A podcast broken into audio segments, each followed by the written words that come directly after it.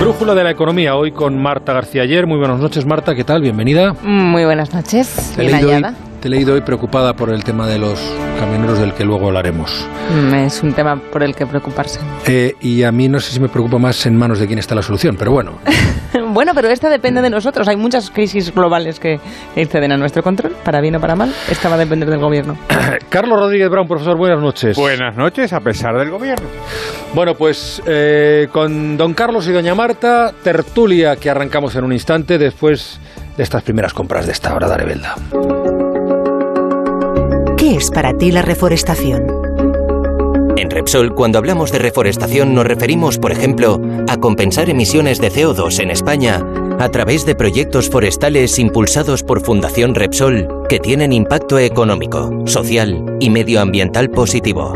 Si quieres saber más acerca de la reforestación, entra en fundacionrepsol.com. Repsol. Inventemos el futuro. Esto es muy fácil. ¿Que no puedo elegir el taller que yo quiero para reparar mi coche? Pues yo me voy a la mutua. Vente a la mutua y además en menos de 6 minutos te bajamos el precio de cualquiera de tus seguros, sea cual sea. Llama al 91 555 5555. 91 555 5555. Esto es muy fácil. Esto es la mutua. Condiciones en mutua.es. Así suena el timbre de una casa. Así suena el timbre de una casa con el ofertón de Lowy mejorado. El ofertón de Lowy todavía mejor. Fibra de la buena buena y móvil ahora con 10 gigas por solo 29,95. Simple, corre a lowy.es o llama al 1456. Nuestros vinos nacen de las piedras. Somos Cariñena, el vino de las piedras. Cofinancia FEADER. Kia EV6 presenta Maps 2021. Las empresas, los negocios y el mundo han cambiado. Descubre cómo adaptarte a la nueva situación de la mano de grandes líderes como Magic Johnson o Ségolène Royal. Consigue tu inscripción para verlo en directo a través de streaming los días 24 y 25 de noviembre en tiempodemanagement.com, una iniciativa de A3 Media con el patrocinio de Kia.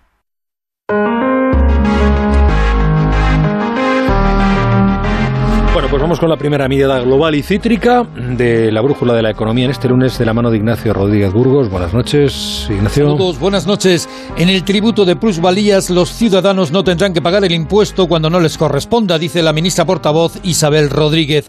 Pero entre unos y otros, los ciudadanos que abonaron un impuesto declarado nulo por el Constitucional que no les correspondía abonar, no podrán recuperar su dinero. Aguantamos nuevas leyes, aguantamos hoy por hoy que todavía... Mañana se publicará en el BOE este Real Decreto y habrá que estar atentos a los detalles, a la letra pequeña, aunque ya sabemos que el nuevo tributo penalizará a quien compre y venda en el mismo año un inmueble. Los ayuntamientos mirarán con lupa la redacción. Tienen seis meses para adaptar sus ordenanzas municipales. Aguantamos el salario mínimo y el desempleo. Todo esto ocurre a la vez que la OCDE apunta que España es uno de los países desarrollados donde más ha retrocedido las rentas de las familias durante la pasada primavera. La renta real de cada habitante de España bajó un 1,2% entre abril y junio y esto a pesar de que aumentó el PIB. Y en cuanto a las pensiones, la subida de las cotizaciones será toda a cuenta de las empresas. Entre medias, el Ejecutivo da los últimos retoques a las nuevas tasas, tarifas, peajes o tributos nuevos para circular por las autovías y autopistas españolas. El Gobierno se ha comprometido con Europa en ponerlo en vigor en el primer trimestre del año. Los transportistas protestan y más, como dicen los camioneros gallegos, cuando se está trabajando a pérdidas por el incremento del precio del diésel. La vicepresidenta y ministra de Transición Ecológica, Teresa Rivera, descarta ahora subir el impuesto al diésel, dice, porque se está encareciendo ya su precio. Claro, ¿para qué subirlo si ya se dispara la recaudación fiscal solo con el incremento de los costes energéticos? Mientras el planeta gira, los pulmones abren, la nariz respira. La revolución energética es un hecho, aunque hay mucho riesgo de que más de uno se quede por el camino. La cumbre del clima de Glasgow sigue con más pena que gloria y se espera un tirón para esta semana. La gran noticia renovable del día llega también del Reino Unido. Las acciones de Siemens Gamesa han llegado a subir casi un 10% al conocerse que suministrará molinos de viento al mayor parque británico eólico. Un proyecto que dará energía a unos 4 millones de hogares. El Mar del Norte está pasando de ser el gran pozo petrolífero europeo a la mayor cuenca renovable del continente. Hay una vía láctea repleta de neuronas porque reproducimos más ideas que personas. No somos pequeños ni muy grandes Gracias, Ignacio. Somos el golpe cuando Bueno, mañana se publica en el Boletín Oficial del Estado eh, un nuevo Real Decreto, ¿eh? el que establece la nueva plusvalía, el nuevo impuesto de plusvalía, una vez que el Constitucional ya dejó claro que lo de antes pues no, no vale. Ahora los ayuntamientos tienen un plazo de seis meses para adaptarse a ella, mientras empieza a haber dudas sobre si la nueva norma debería de haberse hecho por ley, no a través de un real decreto. Eh, un- una nueva tasa no se puede crear, sino mediante una ley. Y la duda es si esto es en realidad una nueva tasa, si la modificación es tan importante que puede considerarse como tal. Pedro Pablo González, buenas noches. Buenas noches, una nueva plusvalía que supondrá una nueva fórmula de cálculo con posibilidad a elegir entre dos opciones para el contribuyente, calculando la tasa usando el valor catastral del suelo en el momento del traspaso, aunque utilizando nuevos coeficientes fijados por el Ministerio para evitar caer de nuevo en una posible inconstitucionalidad, o permitir el cálculo del tributo sobre la diferencia entre el valor de compra y el de venta. Al resultado se aplicaría el tipo que fije cada municipio, que nunca puede superar el 30%. Todo ello para adecuar la normativa, como indica la ministra portavoz Isabel Rodríguez. adecuar la determinación de la base imponible del tributo, que es lo que cuestionaba el Tribunal Constitucional, y acercarlo a la realidad del mercado inmobiliario, garantizar, como les decía, que los contribuyentes no tengan, que no tengan una ganancia por la venta de la vivienda, quedarán exentos de pagar este impuesto. Las ventas de inmuebles comprados en menos de 12 meses, exentos antes, pasan a pagar plusvalía también. Y hay dudas legales sobre el método elegido para aprobar la nueva norma, el decreto ley. Enrique López es el consejero de Justicia de la Comunidad de Madrid. que se va a utilizar un instrumento como es el decreto de ley que ofrece dudas, aunque luego se conforme y se traduzca en una ley, cuando han tenido más de dos años para reformar la ley de haciendas locales. Desde las asociaciones de usuarios nos reiteran que alguien puede llevar la nueva plusvalía que se debe de publicar mañana en el BOE a los tribunales y podría haber nueva sentencia en contra o no. Y hay más dudas. El limbo legal entre el 26 de octubre, fecha de la sentencia de inconstitucionalidad de la anterior plusvalía, y el 10 de noviembre, fecha de su entrada en vigor, porque no hay retroactividad. Los ayuntamientos tienen también seis meses para hacer su trabajo de ordenanza de ordenanzas fiscales.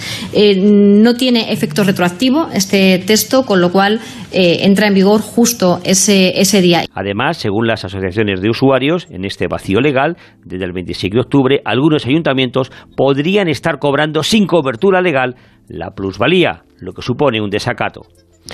O sea, que quedan unos cuantos flecos, pero yo me, me quedo con eso que eh, el profesor, que estos temas de los impuestos pues le, le gustan mucho. Eh, te, te dan a elegir, eso es o susto o muerte. sí, da la sensación de que está protegido el contribuyente, ¿no? Me gustaría hacer un comentario. Creo que Pedro Pablo ha contado perfectamente la, la situación, pero había un corto que pasaste de un de un político de Vox que lo que lo que decía, claro, lo que dijo inmediatamente me, me atrajo, ¿no? Dijo que había que suprimir directamente el impuesto. Pero claro, si uno suprime eh, impuestos, uno se arriesga que los, a- las administraciones tengan déficit, salvo que uno recorte el gasto. Y entonces dijo que los ayuntamientos podrían suprimir este impuesto eh, y, no tener un- no incurrir en un déficit muy abultado porque había que cerrar los chiringuitos y acabar con las subvenciones. Eh, yo estoy perfectamente de acuerdo en que hay que acabar con las subvenciones y cerrar los, los chiringuitos. Lo que no estoy nada seguro es que en este caso, como en cualquier otro nivel de la administración, el cierre de los chiringuitos o el cierre de las subvenciones sirva para reducir el gasto público, sobre todo cuando estamos hablando de una fuente de ingresos tan importante para las administraciones locales como es el impuesto de plusvalía, que ya hemos dicho que es el segundo eh, después del IBI, o sea que es, un- es, un- es una parte muy, muy importante.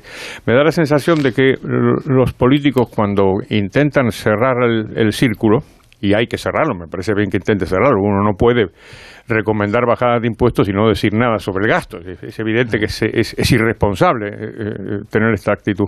Pero cuando uno dice que hay que eh, reducir el gasto público, uno tiene que, me parece a mí, hacer, hacer números y no arriesgarse a que, por ejemplo, algún, alguien puñetero como yo, pues le mete el dedo en el ojo.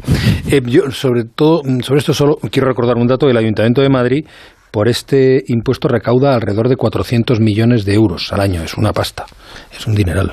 Claro, entonces hemos visto aplicado en el mundo real eh, como mm, algunos políticos, muchos políticos eh, de ayuntamientos que estaban presumiendo de bajar impuestos, cuando ha llegado una bajada de impuestos muy sustancial, de repente les han empezado a temblar las piernas, porque de la bajada de impuestos eh, no siempre es, es, buena per se, sino efectivamente, como estaba explicando el profesor, se hacen cuentas.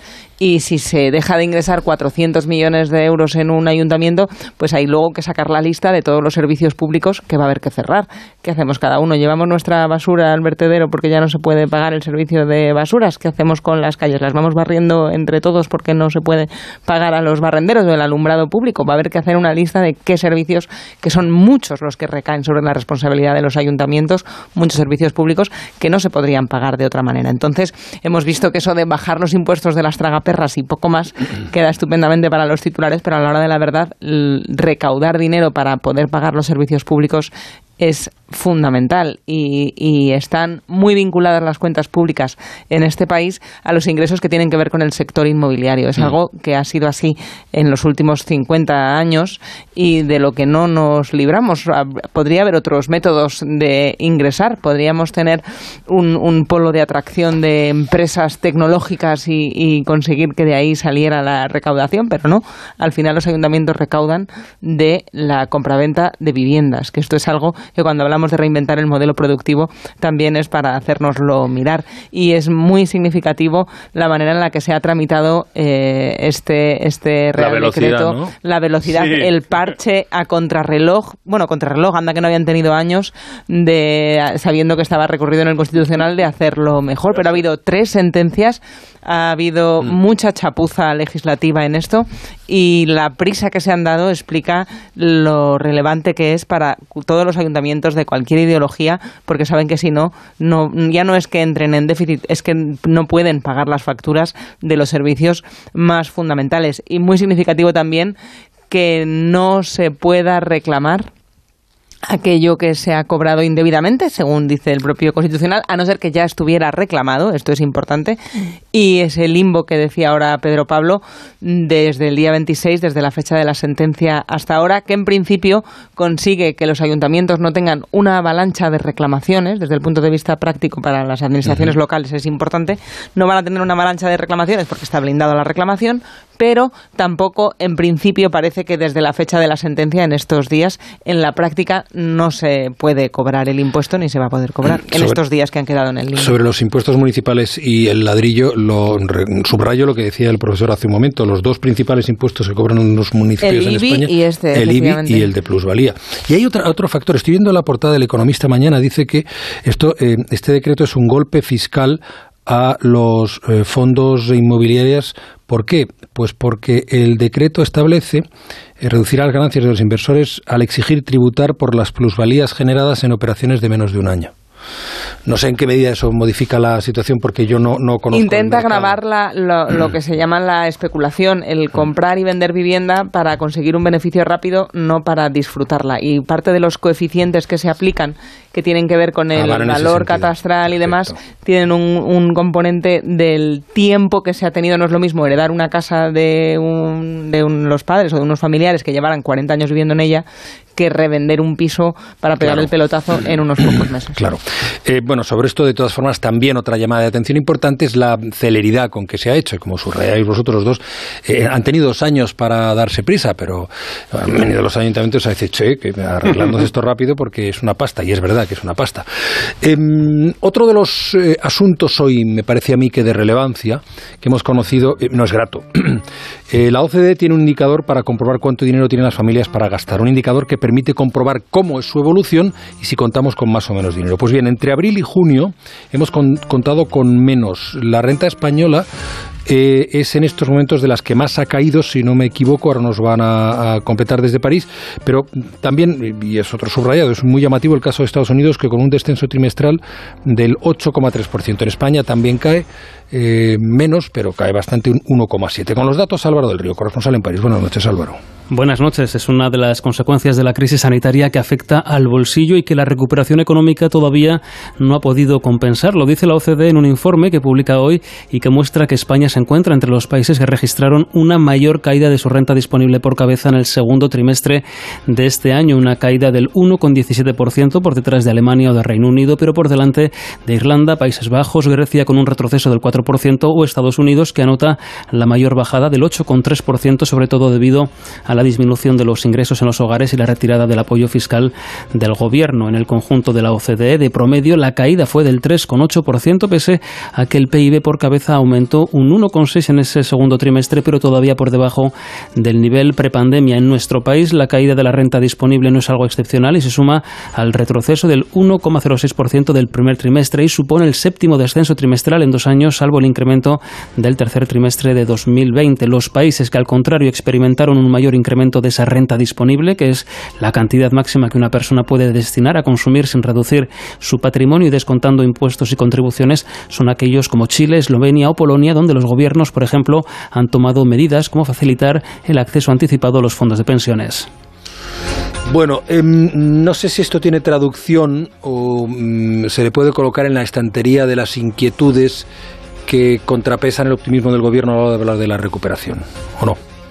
Bueno, es que hemos ya puesto muy entre comillas o muy en, cuestión ese optimismo, que sobre todo porque es importante ponerlo en contexto. Efectivamente, como España es uno de los países que más caídas ha sufrido, porque por su propio modelo productivo dependía mucho del sector servicios y mucho de los 80 millones de turistas que llegan cada año y que de golpe y porrazo dejaron de llegar, la caída es tan grande que si lo miramos en, en, la comparativa interanual, la recuperación parece mayor pero claro, es que venimos de muy abajo y efectivamente esta pérdida del poder adquisitivo eh, lo, lo, deja claro. El caso de Estados Unidos es significativo, como decías, porque al haber tenido ese cheque del gobierno que Donald Trump, antes de, de, abandonar la Casa Blanca, sabiendo que estaba en campaña electoral, se preocupó de firmar personalmente, de tal modo que recordar lo polémico que fue, parecía que el dinero salía de la fortuna de Trump y no del tesoro estadounidense, parecía que era él el que daba el dinero, llegó a los bolsillos de los estadounidenses eh, unos, eh, no sé si eran mil dólares en efectivo, llegaba, bueno, en el cheque,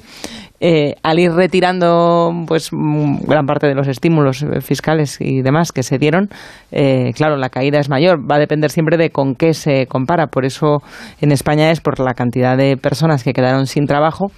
Y, bueno, y en Estados Unidos es por la retirada de las ayudas, pero hay muchos otros países que también lo han sufrido en, en Europa y que lo están sufriendo. Grecia, por ejemplo, es otro de ellos que también es muy dependiente del turismo, claro. Dos cosas. Primero, claro, nuestra, nuestra, nuestro hecho diferencial que es el, el desempleo, ¿no? Esto es lo que, lo que está lo que lastra necesariamente la recuperación y ya veremos a ver si efectivamente se debilita tanto como la gente está temiendo no. Y, con respecto a lo que decía Marta, efectivamente los políticos actúan como si el gasto público fuera financiado por ellos, pero ni Trump ni nadie paga el gasto público. ¿Quién lo paga? Usted, señora. Usted, señora y lo estamos aquí. Bien, Línea Directa tiene algo importante que decir a los que tienen 15 puntos de carne. ¡Cámbiate! Sí, cámbiate, porque si no tendrás que escuchar esto de tus amigos. Solo decirte que tengo los 15 puntos y pago menos que tú. Sí, porque ahora Línea Directa te ofrece algo increíble. Si contratas tu seguro de coche o de moto con ellos, te bajarán hasta 100 euros lo que pagas por tu seguro. Ya sabes, si tienes los 15 puntos, ¿qué haces que no estás en Línea Directa? Llama ya al 917-700-700. 917-700-700. Consulta condiciones en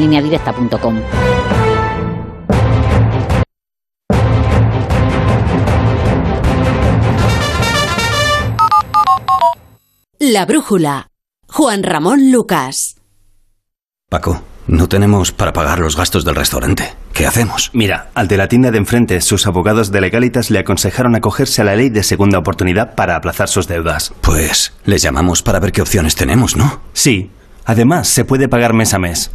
Adelántate a los problemas, hazte ya de legalitas. Y ahora por ser oyente de Onda Cero, y solo si contratas en el 91661, ahórrate un mes el primer año. En el Santander todo lo que hacemos es por ti. Porque tú, porque te. Por ti, porque tú, porque te. Porque tú lo das todo, tú madrugas, tú tienes metas, tú luchas porque te gusta lo que haces, te vuelcas, te preocupas, te reinventas. Santander, por ti los primeros, porque tú, porque te. Tu casa, donde está todo lo que vale la pena proteger. Entonces, estando dentro de casa, puedo conectar la alarma. Claro. Por ejemplo, de noche podéis conectar solo el jardín y moveros tranquilamente por la casa, o también alguna zona dentro, lo que queráis. Con las cámaras del exterior y los sensores de las puertas se detecta cualquier cosa y así nos anticipamos. Pero lo más importante es que si lo necesitas hay personas al otro lado. Nosotros estamos siempre ahí. Si para ti es importante, Securitas Direct 945 45 45. El viernes 12 de noviembre, la brújula de Onda Cero desde Las Palmas de Gran Canaria. Juan Ramón Lucas y todo su equipo estarán en directo desde el Parque de Santa Catalina, corazón del festival WOMAD Canarias. Hablaremos de la ciudad, de cultura, de música. Onda Cero con Las Palmas de Gran Canaria, ciudad que aspira a ser candidata a Capital Europea de la Cultura 2031. El viernes 12, a partir de las 8 de la tarde, la brújula desde Las Palmas de Gran Canaria, con Juan Ramón Lucas. Te mereces esta radio. Onda Cero, tu radio. Oye, ¿qué han hecho tus padres para estar tan ágiles si antes no podían ni moverse? Desde que toman Flexium Articulaciones parecen otros. Flexium contiene manganeso que les ayuda al mantenimiento de los huesos y ya ves cómo se nota. Flexium, de Pharma OTC. La brújula. La vida a partir de las 8 de la tarde. Juan Ramón Lucas. Volvemos a estar pendientes del transporte, que por un lado pues sigue digamos que ralentizado, cuando no colapsado en algunos casos como el casi el marítimo a nivel mundial, y por otro que en el terrestre, en lo que a mm, camiones, transporte por carretera se refiere, pues empieza a lamentar el incremento del precio del diésel, que incrementa sus costes también, aparte de la escasez de materias primas, de las dificultades para que lleguen los productos, etcétera. Y em, estamos llegando a puntos, como sucede en Galicia, ahora nos van a informar desde allí, en que eh, los representantes de los trabajadores del camión dicen, bueno, no te compensa ir a trabajar porque al final estás trabajando a pérdidas. Redacción en Galicia, Luis Cerdeira. Los transportistas pontevedreses aseguran que ya sale más rentable dejar los camiones parados que salir a las carreteras a perder dinero y eso sin contar con la más que previsible imposición de peaje por el uso de las autovías. Recuerdan que el precio del combustible se ha disparado un 30% en lo que va de año y que ya alcanza su nivel más alto desde 2013. No descartan la posibilidad de parar antes de que finalice el año. Escuchamos a Ramón Alonso, presidente de la Federación de Transportistas de la provincia de Pontevedra. que salir vas a perder y para perder mejor no salir cerraremos y a lo mejor viene el ejército o la UME a hacer el reparto de, de carburantes y de medicamentos y de, y de alimentación y de todo lo que haga falta en este país Desde esta federación se asegura que en la última década han desaparecido 30.000 empresas de transporte en España. Bueno, por tanto, eh, precios del combustible, eh, por tanto, el tema de los peajes, por tanto, la falta de gente. Sobre los peajes, la ministra de Transportes ha dicho hoy que esto del peaje, que será primero el numerito, el, el- el adhesivo, y, y después, pues ya se verá. Se va a hablar con todos los actores implicados. ¿eh? Luego escucharemos a la, a la ministra que hablaba de eso, insistía en eso, que ya se dijo en su día, que bueno, que sí, esto se pone en marcha, se filtra, que se va a producir este peaje que le quieren llamar de otra forma, no me acuerdo cómo. Cualquier cosa llamar, menos pero peaje, claro. Cualquier que- cosa menos peaje, que lo que- y que se va a hablar, que se va a hablar a consultar con los eh, actores implicados. Ahora sí podemos escucharla. a abordar ese debate, ese debate que se tiene que hacer en colaboración con, con el sector, con las administraciones competentes, con los agentes sociales y económicos que nos permitan garantizar pues, eh, un buen mantenimiento, un correcto mantenimiento de, la, de nuestras infraestructuras viarias, de nuestras redes de alta capacidad.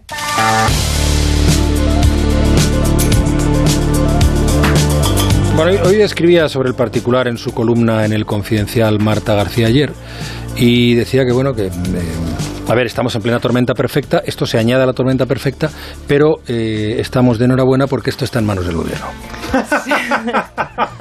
Bueno, es el momento de la política en este caso, efectivamente. Van a tener que dejar de inventarse mm, problemas inexistentes y gestionar los que sí que tenemos. Es lo que es, es, es Como tu tesis bien- que el gobierno está para solucionar los problemas. Sí, o, o en el, o o- bueno, y si no, mm, dar una patada para adelante, que es una cosa también muy de los gobiernos, el dejarlo para la próxima legislatura, que es para lo que parece que está sobre la mesa con los peajes, esperar a 2024, que es el límite temporal que ha puesto Bruselas para esto. Porque hay algo muy interesante con el tema de los peajes y es que en el gobierno de Mariano Rajoy, no hace tanto de esto, en 2018, el, aquel gobierno tenía un plan para, para poner peajes porque hacían falta buscar nuevas vías de ingresos y esta idea del pago por uso, que es muy frecuente en toda la Unión Europea, en España está muy poco extendida, solo en regiones como en Cataluña estaban acostumbradas a ella. Es, es una anomalía en Europa tener tantos kilómetros de autovía y de autopista gratis.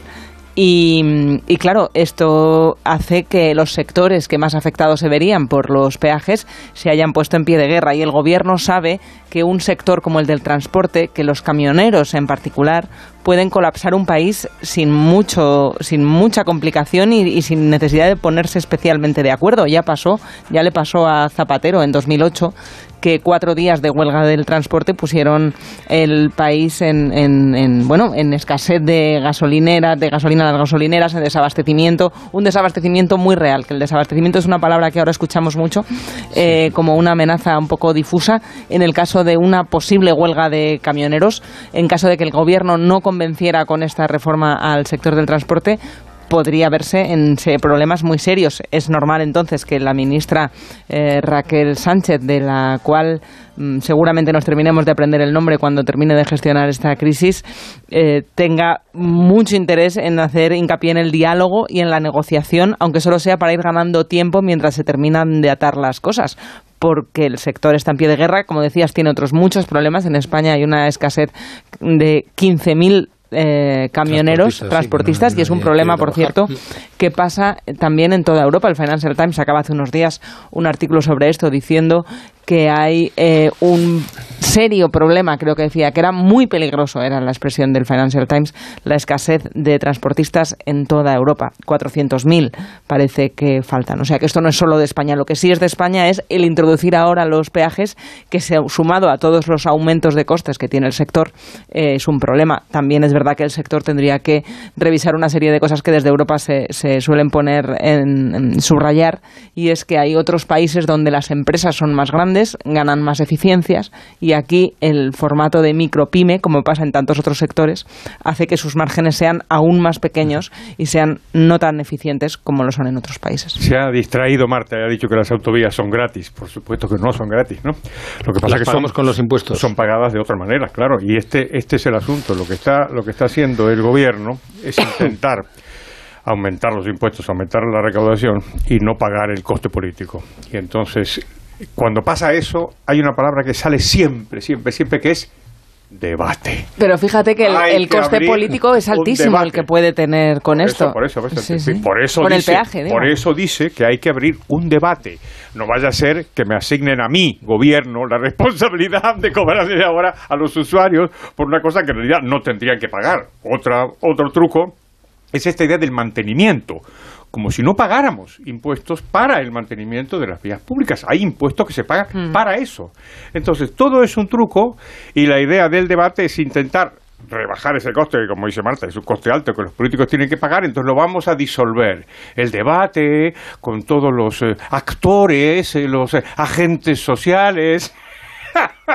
Menos con usted, señora. Bueno, hay una cosa muy interesante. Está en el plan de recuperación prometido por el gobierno. Igual que tiene que negociar con sus socios de investidura, ahora va a tener que negociar con los sectores implicados, porque a Bruselas se le ha prometido que una vía importante de recaudación va a ser esta, muy dialogada y todo lo que el gobierno quiera, pero a ver cómo consigue convencer a las partes implicadas de que, de que esto es bueno para todos.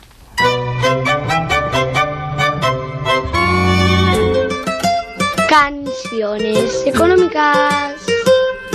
Canciones económicas.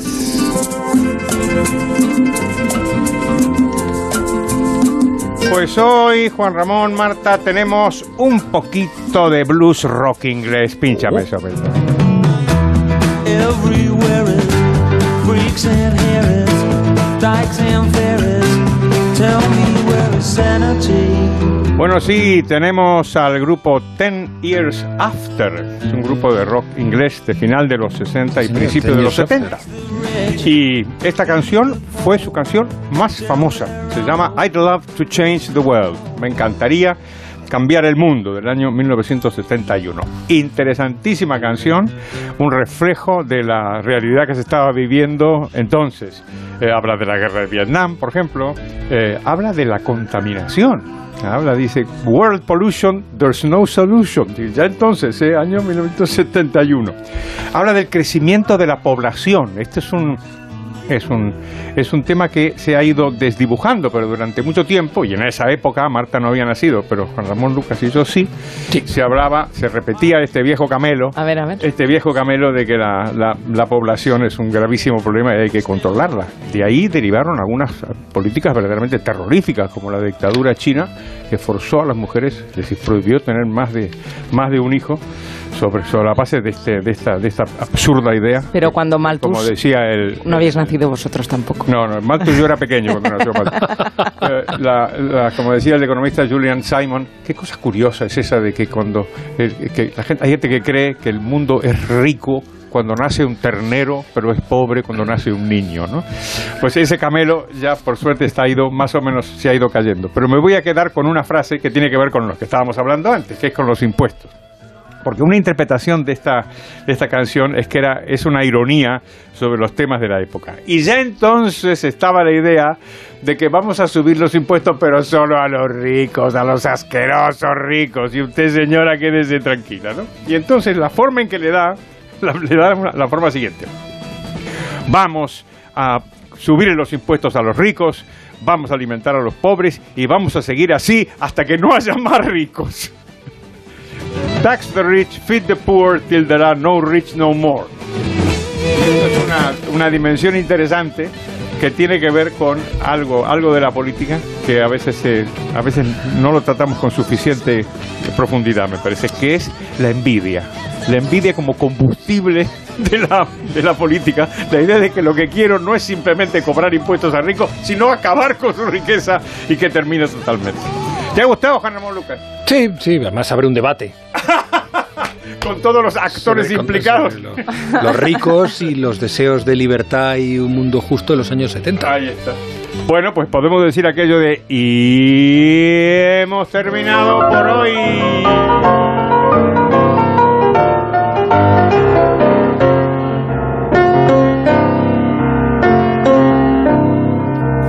Manicero se va. Se va.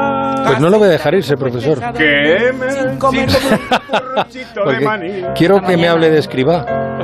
¿Será posible? Sí, sí. No, no me merezco Tenía esa sorpresa No me merezco para después de las canciones, que siempre se van a... No, no. O sea que tú me dejas cantar, no como Alcina, pero también me maltratas. Eh, no como Alsina, no No, tanto. eso no, eso no. Es que el Ministerio de José Luis Escriba le ha presentado ya a los agentes sociales la nueva propuesta para subir las cotizaciones a la seguridad social. Un dinero que, como ya les contamos, irá a formar parte de un fondo para pagar las pensiones de los nacidos durante el baby boom, que son los que nacieron después del profesor y de mí, creo. sí. Y antes de Marta. Sí, y son los últimos que van a estar tranquilos con esto. Eh, sí, sí, yo ya estoy Bueno, yo todavía no Podéis estar tranquilos vosotros. Todavía no lo sé.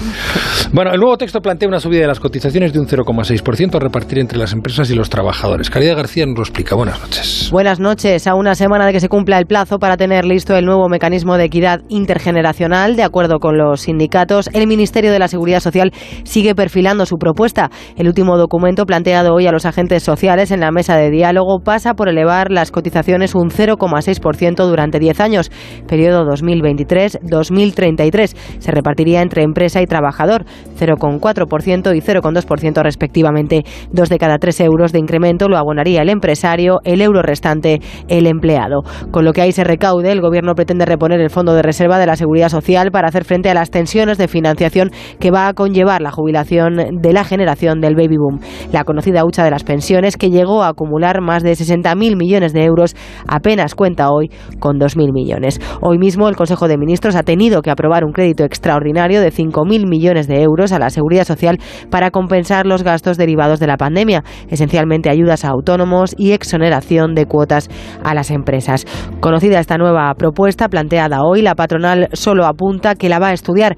Desde los sindicatos celebran que el Gobierno apueste por la vía de los ingresos para dar sostenibilidad al sistema, aunque tanto comisiones obreras como la UGT creen que la propuesta debe ser mejorada en términos de suficiencia. Yo creo que se habla poco de la utilización del lenguaje por parte de los eh, gestores de la cosa pública. Eso de equidad inter Perdón, Eso es, perdón, compre- está- comprendo que estornudes porque va a ser va a ser un resfriado lo que tengo al final, ¿eh, profesor? No va a ser. Igual, sí. en fin, espero que no. Eh, equidad intergeneracional. Sí, sí, claro, claro. Es una cosa maravillosa. La equidad intergeneracional es maravillosa. Es bonito, bueno, suena bien. También se habla de factor de sostenibilidad. En fin, eh, la, la, la retórica no, no tiene límites. Mm. Y últimamente está, está funcionando otra, otra, otra idea.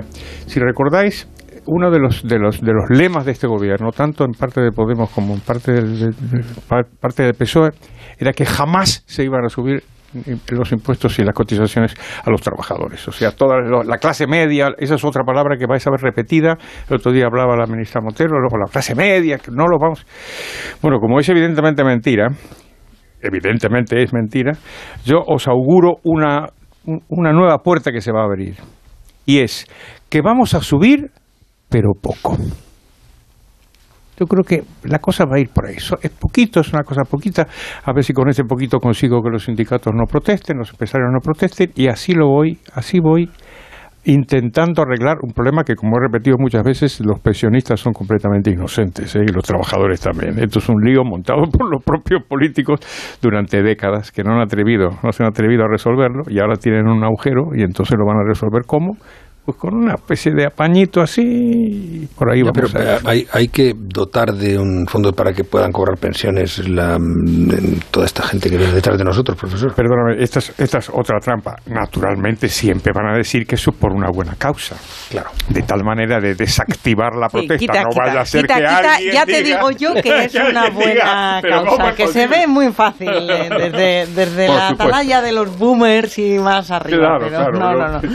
Los que todavía tenemos eh, 25, 30 o vete a saber cuántos años de vida laboral, en el mejor de los casos laboral por delante, Mm. lógicamente estamos preocupados. Entiendo tu, tu recelo con las expresiones eh, Sí, como bueno, equidad intergeneracional, pero estoy muy de acuerdo con lo que representan y es un importante debate ahora porque fíjate en España ha cambiado mucho seguramente el profesor tenga más frescas las, los datos en la cabeza que yo pero en los últimos 40 50 años desde que el sistema de pensiones se, se, se estableció y se empezó a cuidar seriamente en España. Eh, las personas que estaban en más riesgo de pobreza entonces eh, a, fin- a mediados del siglo XX, más en, a finales, eh, eran las personas mayores. Estaban totalmente mm, eh, desatendidas. Si no tenían hijos o nietos que los cuidaran, el Estado no se hacía cargo lo suficientemente de ellos. Ya no son las personas mayores de 60 años los que están en mayor riesgo de pobreza en España. El mayor riesgo de pobreza en España ahora mismo lo tienen los niños. Uno de cada tres niños, es decir, hijos de familias jóvenes con problemas. Entonces hay un serio problema porque efectivamente se atendió una necesidad que había en este país, que era el de atender con las pensiones a las personas mayores, pero ahora hay otro problema. Y claro, con trabajos tan precarios como tienen ahora mismo los jóvenes en España, los jóvenes en España que tienen trabajo, que tenemos, no lo olvidemos, el país con mayor paro juvenil de Europa. El país con mayor paro juvenil de Europa no puede sostener el sistema de pensiones porque las personas que tendrían que estar trabajando para cotizar eh, no lo están. Y este es un serio problema. Cuando hablamos de pensiones tenemos que hablar de empleo y de desempleo, porque si no se ponen a trabajar las personas que están en edad de cotizar, todos tenemos un problema. No se puede mirar para otro lado. Si todavía hay dinero en la hucha de pensiones, no se puede mirar para otro lado. Hay que Pero- ayudar a las personas Claro. jóvenes. Por eso el aumentar las cotizaciones Fíjate, fíjate. sociales y lastra la creación de empleo puede ser un problema. Pero fíjate cómo era, cómo era el asunto. Claro, no se hacía cargo el Estado con la, con la dignidad que deberían de los pensionistas hace 50, 60 o 70 años y además los pensionistas eran pocos y vivían poco tiempo. Claro. Y esto se ha dado la vuelta, gracias a Dios, completamente. Ahora los pensionistas La esperanza son de vida muchos es y entonces superior. Viven, viven mucho más. Y lo más importante es lo que acaba de decir Marta, claro, en el medio de todo esto tenemos el paro. Y específicamente el paro juvenil. Entonces, con este, con este esquema, así, entonces no puede ser. No funciona. Y no basta solo con que encuentren trabajo. Tiene que ser trabajo digno Claro, y cuantos mayores sean los más sueldos, productivo, más sueldo, productivos, pues más, más dinero se recaudará para las cotizaciones de todos. con, con ese- con, digamos, en, en ese esquema, un, un- un sistema de más impuestos y de más cotizaciones no es la solución.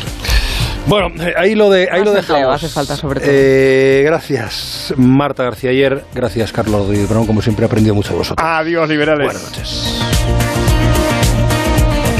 La brújula. Juan Ramón Lucas.